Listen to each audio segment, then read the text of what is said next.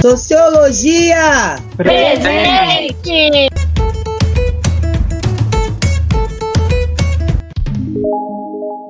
Salve, salve, galera! Tudo bem com vocês? Aqui quem fala é a professora Beth. Sejam todos bem-vindos ao nosso podcast. Hoje estou aqui com a Vi, a Andresa, o Rubens, o Dan e a Carol para falar um pouquinho de um tema muito importante, como o racismo estrutura a nossa vida no Brasil. Oi, gente, tudo bem? Aqui é a Vi. Quero dar início a essa discussão lembrando que esse mês completaram mil dias da morte da vereadora Marielle Franco no Rio de Janeiro. Verdade, Vi. Agora em dezembro vai completar um mês da morte do João Alberto Silveira Freitas, de 40 anos, assassinado por dois seguranças brancos em uma unidade do supermercado Carrefour. Sim, Beth. E no dia 7 de dezembro, Emily, de 4 anos, e Rebeca, de 7, foram mortas em um tiroteio que envolveu a polícia no Rio de Janeiro. E também tem o caso do menino Miguel Otávio Santana da Silva, de apenas 5 anos, que morreu após cair do nono andar de um prédio de luxo no centro de Recife. E Andresa, qual foi o posicionamento do governo sobre tudo isso? Salve, salve, aqui é a Andresa. Beth, eu gostaria de lembrar que na mesma semana da morte do João Alberto, o presidente Jair Bolsonaro e seu vice, Hamilton Mourão, fizeram falas minimizando a questão do racismo estrutural no Brasil. Mourão chegou a dizer que, abre aspas, para mim, no Brasil não existe racismo. Isso é uma coisa que querem importar aqui para o Brasil. Isso não existe aqui. Fecha aspas. Isso é um absurdo. Outra coisa que vale lembrar é a fala do presidente do, da Fundação Palmares, né, Rubens? É sim, Andresa. O presidente da Fundação Palmares, Sérgio Camargo, também afirmou que, abre aspas, não existe racismo estrutural no Brasil. O nosso racismo é circunstancial, ou seja, há alguns imbecis que cometem o crime. Fecha aspas. Dan, fala um pouquinho pra gente sobre o que é racismo. Oi, pessoal. Então, racismo é toda forma de discriminação e preconceito, direta ou indiretamente, contra indivíduos ou grupos por causa de sua raça ou etnia Vale lembrar que esse preconceito está ligado a outros problemas sociais que estruturam a sociedade, como classe e gênero. Lélia Gonzalez se aprofunda nessas relações em seu texto Racismo e Sexismo na Sociedade Brasileira.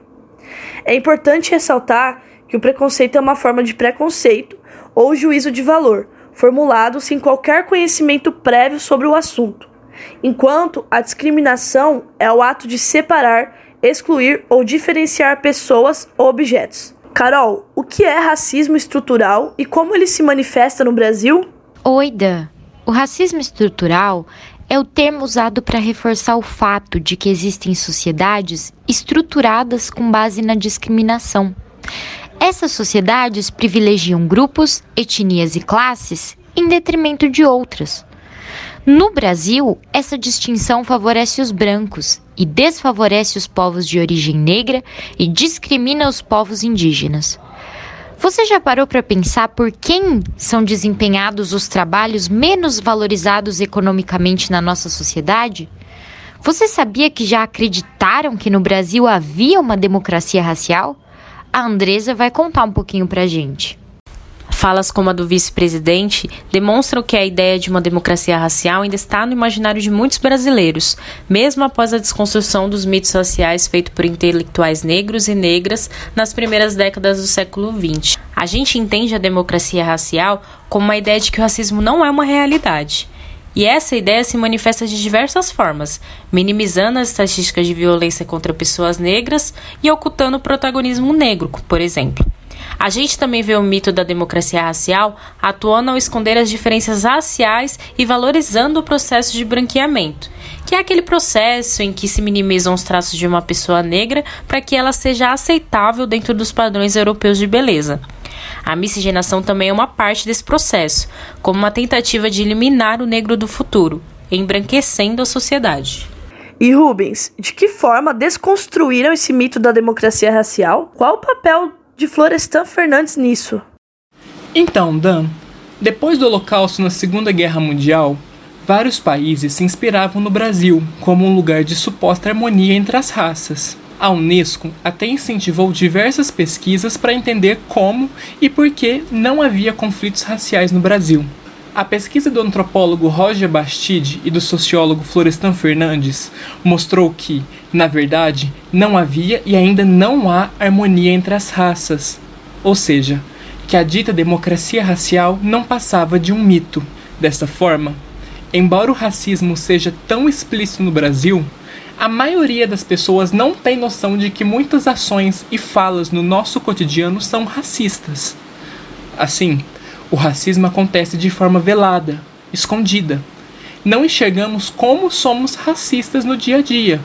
No Brasil, ninguém assume ser racista, mas todos conhecem alguém racista. Verdade, Rubens. Segundo o Atlas da Violência, que usa dados do Ministério da Saúde, entre 2008 e 2018, 75,5% dos homicídios tiveram como alvos homens e mulheres pretos e pardos. Lembrando que a denominação pardo ainda é muito usada por muitas instituições, mas o movimento negro entende essa classificação de pardos como uma classificação racista. Beth, vale lembrar também que 79% dos mortos por policiais em 2019 eram pretos e pardos, segundo os dados de ocorrências coletados pelo Fórum de Segurança Pública. Bom, gente, no início do episódio lembramos o caso das meninas Emily Victoria e Rebecca Beatriz.